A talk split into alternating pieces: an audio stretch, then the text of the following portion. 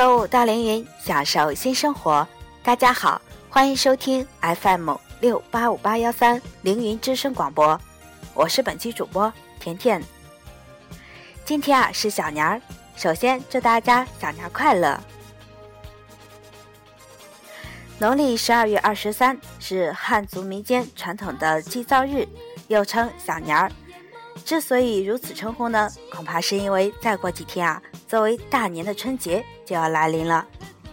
今天呢，我们就来说一说小年儿。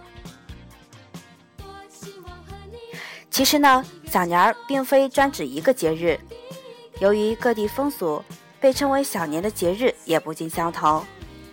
北方大部分地区称腊月二十三的祭灶节为小年儿。江浙沪一带的很多地区称正月初五为小年儿，中国国内也有不少地区称正月十五元宵节为小年儿。冬至啊，也有的地方叫做小年儿。小年呢，也意味着人们开始准备年货，准备啊干干净净过个好年，表示新年要有新气象。小年呢，有很多别样的习俗。比如剃头，有钱没钱剃头过年，不知道这个风俗是如何形成的。估计古人啊想的也和你一样，新的一年从头开始。祭灶王，二十三糖瓜粘，就是用糖瓜粘住灶王的嘴，以免他见到玉帝时瞎说。看来啊，吃人嘴短也适用于神仙啊。剪窗花古时候呢，不论大家闺秀还是平民家的女孩，不准出门于是啊，姑娘们在窗户上就贴起了窗花。这应该和朋友圈里晒自拍的是一个性质。备年货，这天起啊，买买买变得名正言顺，剁手族们趾高气扬的买起来吧。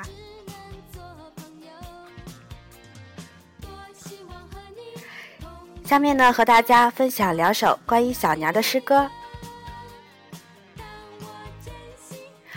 有梦飘摇东海东，年年照见小梅红。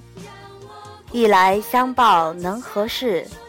君自无心，我自穷。这首诗歌是说，小年夜里想起你，今夕小梅又开，君心。归何处呢？自寻白酒佐清茶，却道人生有路狭。我有诗思三百万，欠谁为我一枝花？这首诗歌的意思是：小年把酒品茶，感叹人生，纵放诗情。